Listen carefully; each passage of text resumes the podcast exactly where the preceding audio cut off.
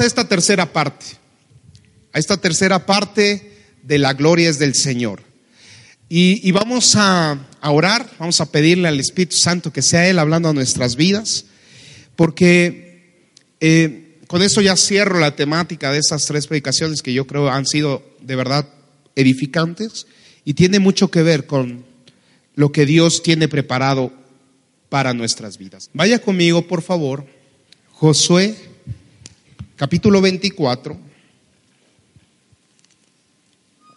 y vamos a leer el versículo 15. Josué, y le pongo el contexto eh, cronológico, Josué le está hablando al pueblo de Israel una vez que han conquistado la tierra prometida.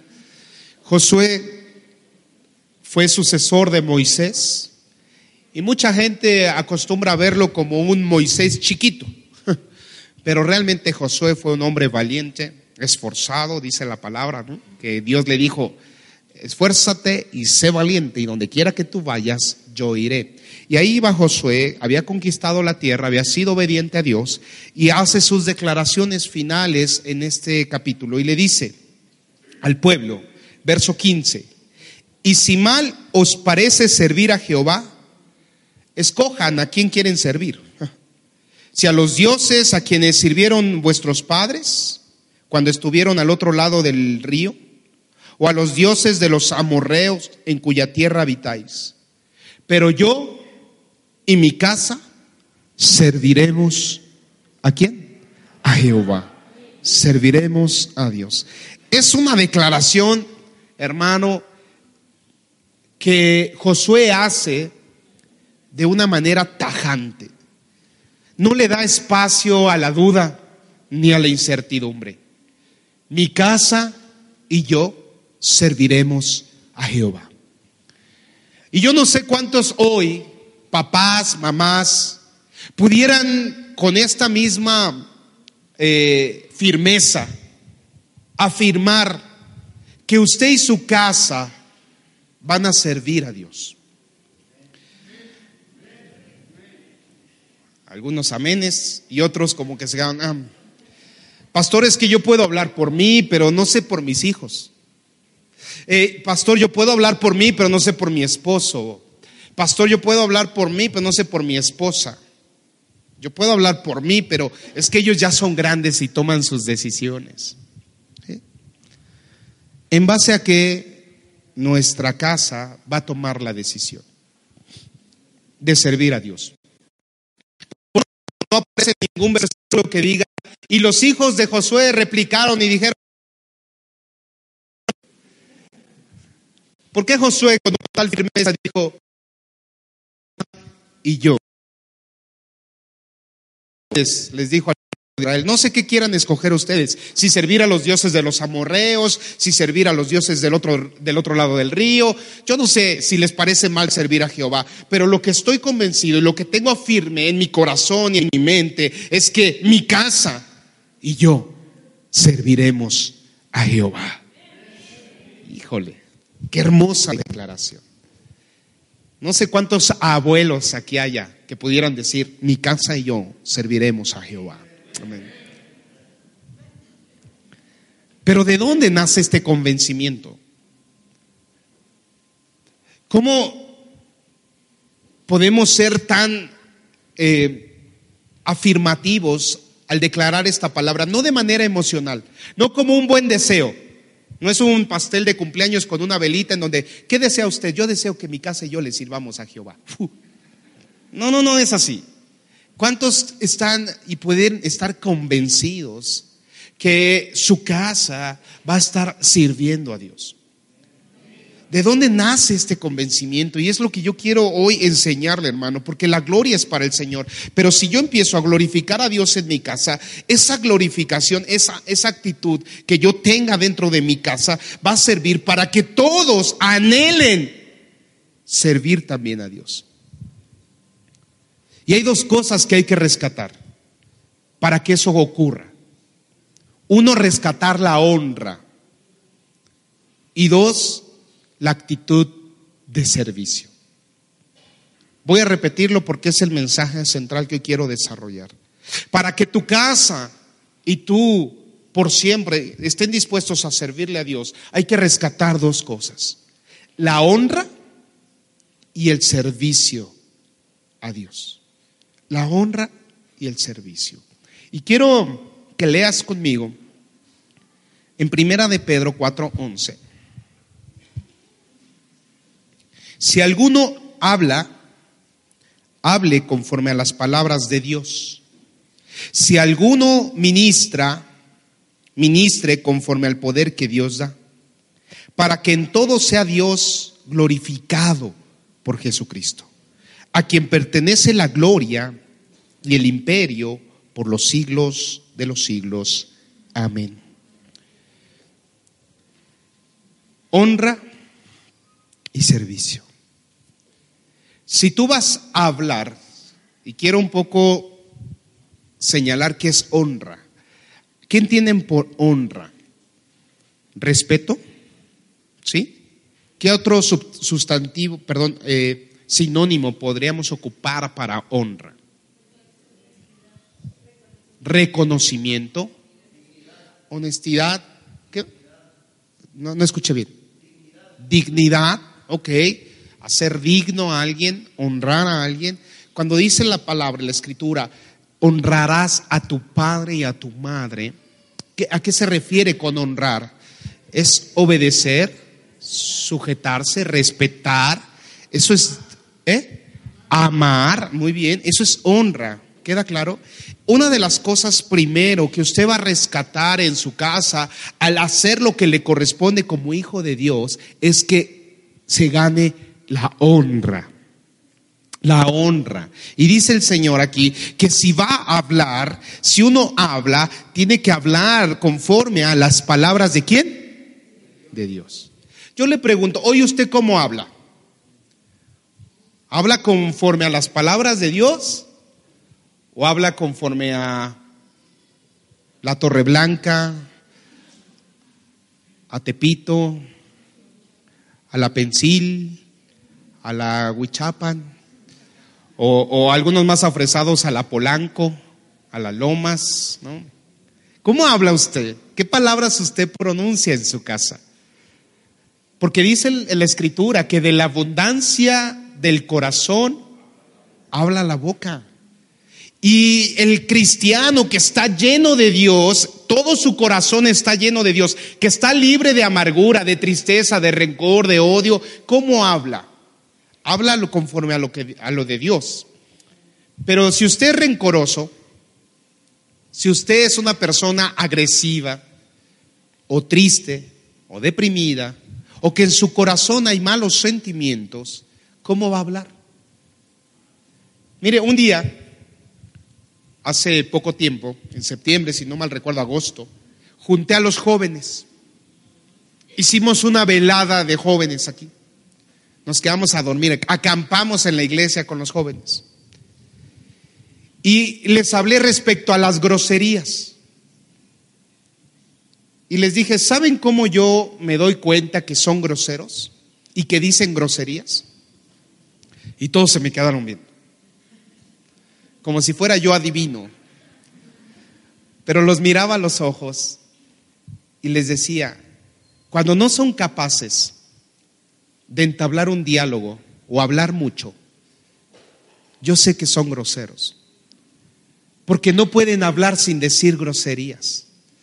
Y como están aquí en la iglesia y saben que está mal decir groserías, mejor se quedan callados. Y sin juzgarlos, los empecé a señalar y le dije, tú eres muy grosero. Y tú también. Y, los empecé a hacer. Le dije, ¿cómo me doy cuenta? Porque esas cosas se notan, hermano. Y tal vez no basta con, con, con, convivir con usted, pero con tres minutos que platique usted con una persona se va a dar cuenta qué tipo de persona es eso. Nada más escúchelo hablar. Lo que habla. Es bien sencillo. Así que cuando yo venga a usted un día y le pregunte algo, piense bien cómo me va a contestar, porque me va a decir mucho de usted. soy muy atento a lo que uno dice y cómo lo dice. Me ha tocado hermanos que dicen, no, cuando les, les he preguntado, ¿tú qué piensas de Dios? Híjole, hay algunos que quieren quedar tan bien que quedan bien mal. No, Dios para mí es todo y lo amo con todo el corazón y ha cambiado mi vida para siempre, pastor. ¿Y por qué no sirves a la iglesia?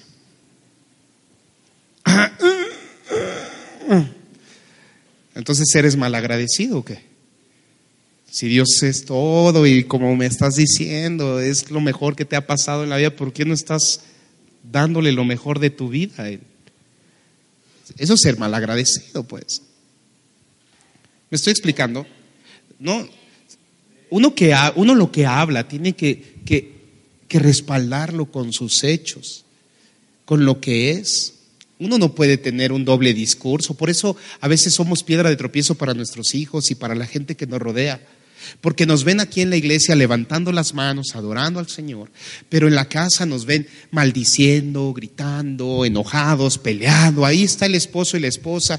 Y, la esposa no se quiere ir de la iglesia porque aquí su marido le agarra la mano y la abraza y la besa. Y aquí en la iglesia su marido no le alza la voz. Y aquí en la iglesia su marido se comporta decentemente. Por eso la esposa dice, yo quiero estar en la iglesia. Porque saliendo de aquí pareciera que el hombre se transforma, la suelta, no la pela, no tiene detalles con ella. Se le olvida la cristiandad y nada más, órale, apúrate, que ya se nos hace. Y es todo, y es contienda, son pleitos, son gritos y no hay paz. Hermano, ¿cuándo va a rescatar la honra así? Si lo que habla no es conforme a Dios. Si lo que está hablando en su casa no es conforme a Dios. ¿Cómo va a ser que sus hijos vengan a la iglesia y quieran estar en este lugar si cuando lo, miran a usted aquí, usted está alabando, aplaudiendo, cantando bien contenta, pero allá afuera se enoja, los maldice, enojados, ¿no? Maldecimos, gritamos, nos peleamos, decimos cosas que no son ciertas. O no estamos con ellos simplemente, o, los ignoramos. ¿Cómo vamos a hacer que ellos se acerquen a Dios? Piénselo, hermano. ¿Cómo habla hoy usted? ¿Habla conforme lo que dice Primera de Pedro? ¿Habla conforme a Dios? Si no es así, difícilmente va a rescatar la honra. Difícilmente va a rescatar la honra. La honra se puede rescatar de dos formas. Por temor o por amor. Hace unos años, y los que fueron educados con un poco mayor de firmeza de parte de los papás, honraban al papá. Es más, tu papá no te tenía que decir qué hacer, nada más te tiraba la mirada. Y tú ya sabías qué hacer. ¿Sí o no? Yo recuerdo que llegaba gente a, a visitar a mis papás y salíamos nosotros de chismosos y mi papá nada más nos volteaba a ver. Y con eso, fúmale a su cuarto cada quien. No tenía que hacer nada más. Pero porque había una honra impuesta, ¿por qué? Por miedo. ¿no? Mi papá tenía la mano pesada. Y mi mamá tenía buen tino con la chancla. Aún de adolescente me agarraba con el palo de escoba. ¿Sí? Sí le he contado que me perseguía ahí por la casa con el palo de escoba. Y un día, pues no me alcanzaba y se empezó a agitar y mamá, que está, siempre ha sido gordita mi mamá, siempre, ¿no? Entonces yo corría por el comedor y la sala y todo, y ahí iba mamá, ven acá, que te voy a dar. No le voy a contar qué hice, pero ven acá. Y ya de repente se agitó y dijo, espérate, espérate, espérate. Y entonces yo me empecé a reír. Dije, ay, ya, mamá, no pasa nada. Ya. Y fui, la abracé y risa y risa los dos, ja, ja, ja. Porque ella también le dio risa que se empezara a ahogar. Pero no soltó el palo de la escoba y cuando tomó aire, págatelo, págatelo, págatelo.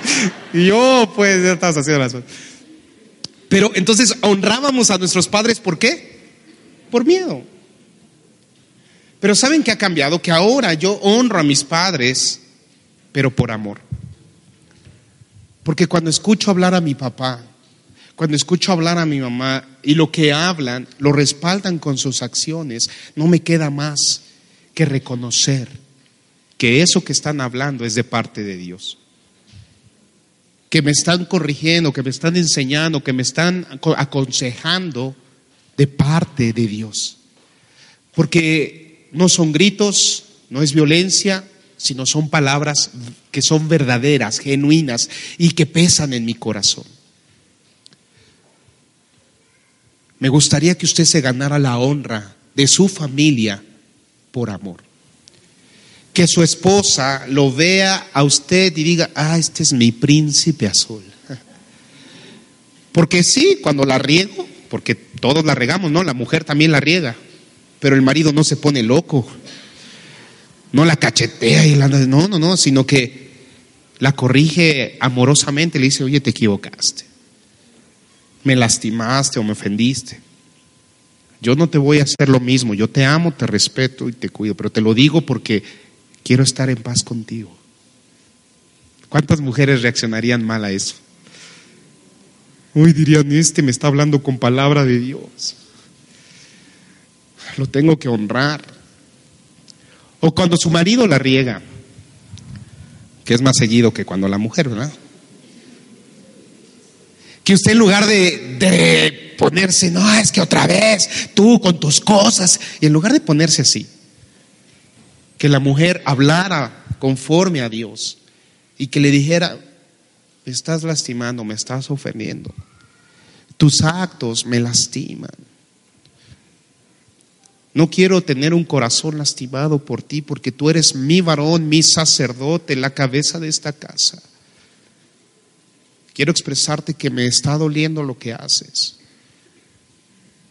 Por favor, cuida mi corazón porque soy hija de Dios. ¿Qué diría el varón ahí? Cállate. ¿No? No, seguramente el varón la dirá, sí, tienes razón, lo que me está hablando es de Dios. Porque dice la escritura que aquel que no cuida a su mujer, que no la trata como vaso frágil, sus oraciones son estorbadas, Dios no las escucha. ¿Se fija lo importante que es hacer las cosas conforme a Dios? Luego ahí está el varón sufriendo de que no, no, Dios no responde sus oraciones, pues empiece tratando bien a su mujer. Dios no le va a escuchar y lo dice su palabra, no lo digo yo, dice que la oración del hombre no es escuchada si no es responsable y con un trato amable a su mujer.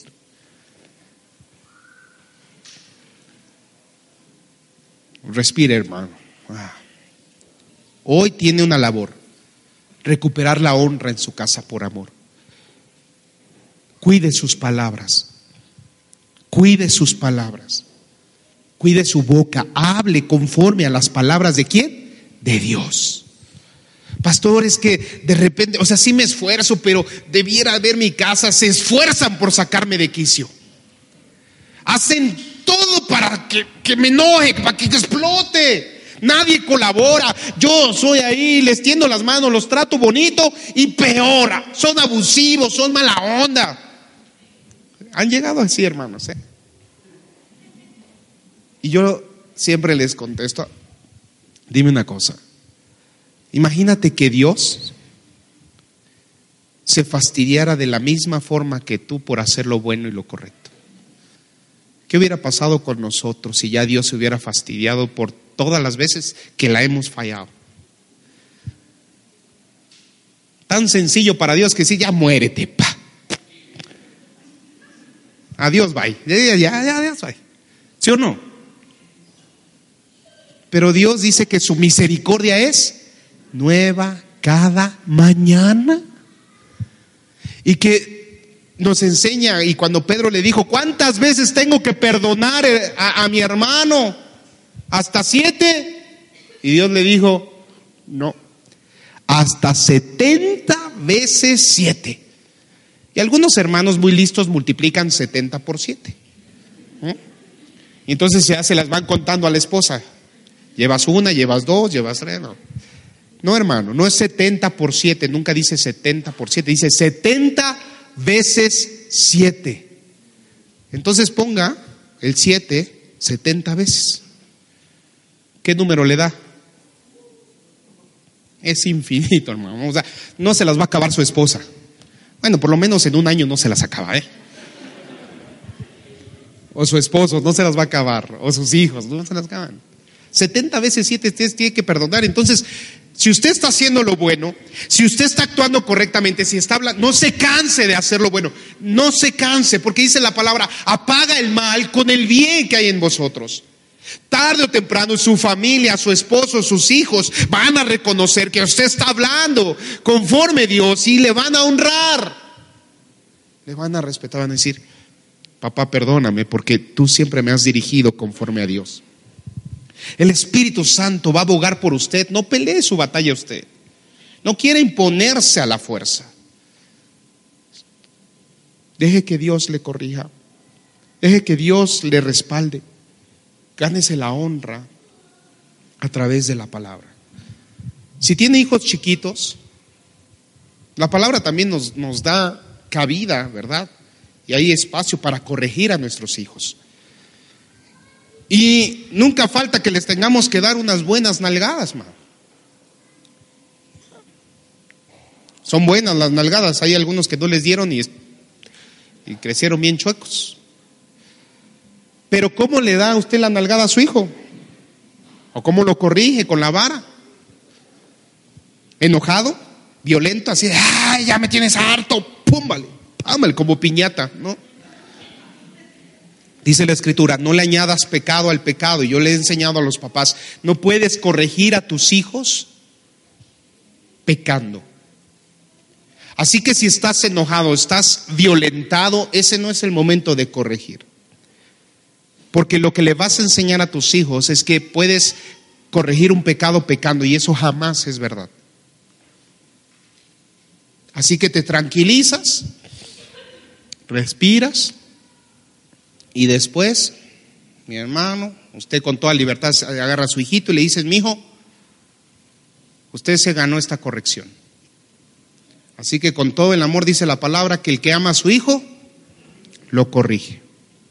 Así que pum, pan, papas. Y al final lo, abraza, se vale. Hijo, me duele a mí también. Tal vez el hijo diga, no es cierto. Porque así una vez Mario Daniel me dijo, no es cierto, no te duele igual que a mí. Y dije, bueno, tienes razón, no me duelen las pompas igual que a ti, pero me duele el corazón. Claro que a nadie le gusta andar pegando ahí. Y lo abrazo.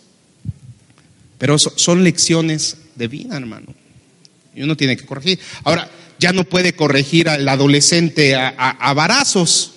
Le va a pasar como a mi mamá, se van a reír de usted. Y aunque le quiera romper ahí la tabla, pues no va a pasar nada. Va a generar dolor en el corazón, enojo en sus hijos. Entonces, con los adolescentes ya no se corrige con, con vara. ¿Hasta dónde corregimos? Hasta más o menos en la primaria, hermano. Ahí, como en quinto, sexto, ya es lo último. Después, ¿qué pasa? Después se le fijan límites a los hijos. Y le dice, mire mi hijo, la vida es así de sencilla, pero muy compleja de llevarla. Hay premio y castigo. Cuando usted trabaja y trabaja bien, lo van a premiar y le van a dar su salario. Cuando usted trabaja mal y no lo hace bien, lo van a correr y no hay salario. Cuando usted tiene dinero, pues puede comer y cuando no hay dinero, pues no puede comer. Y así es la vida. Entonces, a ver, mi hijo, su obligación cuál es? La escuela, los quehaceres de la casa, y le hace su lista de tareas al adolescente. Si no lo cumple, mi hijo, no hay celular, no hay salidas, hmm, ¿qué te puedo decir? No hay nada. Hay techo, comida y vestido, porque pues eres mi hijo y no te voy a dejar desamparado. Pero no me pidas permiso. Y sé que ahí va a haber adolescentes, ay, es que tú siempre quieres que sea perfecto y tú no. Mi hijo, premio y castigo, no me voy a desgastar. Premio, castigo. Ya. Ahorita los adolescentes me están odiando, estoy sintiendo su mirada profunda. Pero es la realidad, así es la vida, hermano. ¿Te lo ganaste o no te lo ganaste? Punto. No hay negociación, no hay punto medio de que, pero es que sí hice esto y, me faltó solo esto. Es que saqué ocho y tú, y tú querías nueve. Mm, eh, no hay negociación. Este es el punto y, y ya. Es que tú viste que le eché ganas. Mira, yo le digo a los niños, eh, eh, el Stitch, mi perrito, el Chihuahua, le echa muchas ganas para saltar. Pero no porque salte llega más lejos o cambia su vida. No, no, no. No es de ganas esto, es de resultados. Es de lo que realmente estás demostrando. Así que hermano, si se esforzó una, ahora esfuércese doble. Y le digo a los jóvenes, no se frustren, la vida es así, te vas a tropezar, va a costar trabajo y, va a ser una montaña, pero ni modo. Hay que seguir ¿qué? escalando. Usted no apapache el fracaso de sus hijos, anímelos. Ya, ya te tropezaste, ok. ¿Hay consecuencias del tropiezo? Sí, pero la vida no se acaba ahí. Dios te da oportunidad. Así que la siguiente, si te esforzaste 10, ahora te tienes que esforzar 20. La vida no se termina ahí, hermano. La vida no se acaba ahí. Amén. Mire, yo puedo dar testimonio de la vida de mi hermana, que en la secundaria reprobó 11 de 12 materias. Está grabado para la eternidad. Pobre de mis sobrinos cuando vean la predicación. Malísima para la escuela mi hermana. Pero no porque no fuera inteligente, todos decimos nuestros hijos se bien listos, ¿no? pero era muy floja y platicaba mucho. Reprobó un año en la secundaria y un año en la prepa. Pero usted cree que mis papás desistieron de, de animarla? No. Eso sí, se fue a trabajar de sirvienta en una casa y le pusieron mil cosas mis papás. Pero hoy es la única que tiene maestría en la casa. Terminó una maestría en, pedagogía. Y eso es digno de coronarse y decir gracias a quién. ¿Y a, quién cree que le agradeció mi hermana primero? Bueno, a Dios, pero después a mis papás. Que no la dejaron con su frustración, no la dejaron derrotada, la levantaron y le dijeron, no, usted termina porque termina. Usted va a avanzar porque va a avanzar, no se va a quedar aquí. Eso si tiene castigo, sí, órale, a buscar trabajo de sirvienta para que vea que, el dinero cuesta, órale. Y la mandaron a hacer limpieza de casas, ni modo. Y así es, pero ella enderezó su vida, hermano. Así con los adolescentes. No me quiero tomar más tiempo, pero sí quiero enseñarle a usted que hay un principio aquí ganarse la honra con las palabras de Dios. No tiene que ser violento, no tiene que ser grosero, tiene que ser usted piadoso, amoroso como Dios ha sido con usted. Y así se va a ganar la honra. Lo van a respetar por el amor que usted ha mostrado. Y la otra parte tiene que ver con el servicio. Tiene que ver con el servicio. Lea conmigo segunda de Samuel, perdón, es primera de Samuel 12:24. ¿Ya lo tiene? 1 Samuel 12:24. Dice, solamente temed a Jehová y servirle de verdad con todo qué? Vuestro corazón. Pues considerar cuán grandes cosas ha hecho por vosotros. Dice, temed a Jehová y servirle de verdad.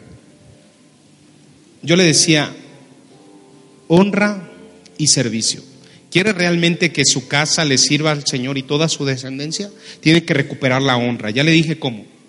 Hablando, y dice 1 Pedro, conforme a lo que Dios. Pero también en 1 Pedro dice que tengamos que servirle. Si, si hemos tenido un don de ministerio, lo hagamos para el Señor y como lo hace el Señor. Y aquí en Samuel nos exhorta y dice, solamente témanle a Dios y sírvanle de verdad con todo su corazón. Usted tiene que entender que en casa usted es un servidor también. Y servirle a Dios es servirle a los demás. Usted tiene que servirle en su casa. Yo sé que llega cansado de trabajar mi hermano, pero también hay tiempo para servirle a su mujer, a sus hijos. Hay tiempo. Hijos, yo sé que la escuela es muy pesada. Pero hay tiempo para servirle a los papás. Para quitarle los zapatos al papá, para ponerle las pantuflas. Ya, eso ya no se ve, hermano. Están tan clavados en el celular y en la tele. ¿Cuándo fue la última vez que usted le sirvió hijos a su mamá algo? O el esposo a su esposa. Porque casi siempre la mamá es la que tiene como el hábito de estar sirviendo. Pareciera que es solo su obligación, pero ¿cuándo fue la última vez que usted le llevó el desayuno a, a su esposa a la cama, a sus hijos, o los hijos a sus papás? ¿Cuándo fue la última vez que usted sirvió? El servicio, hermano. Sírvale a su casa, a su familia.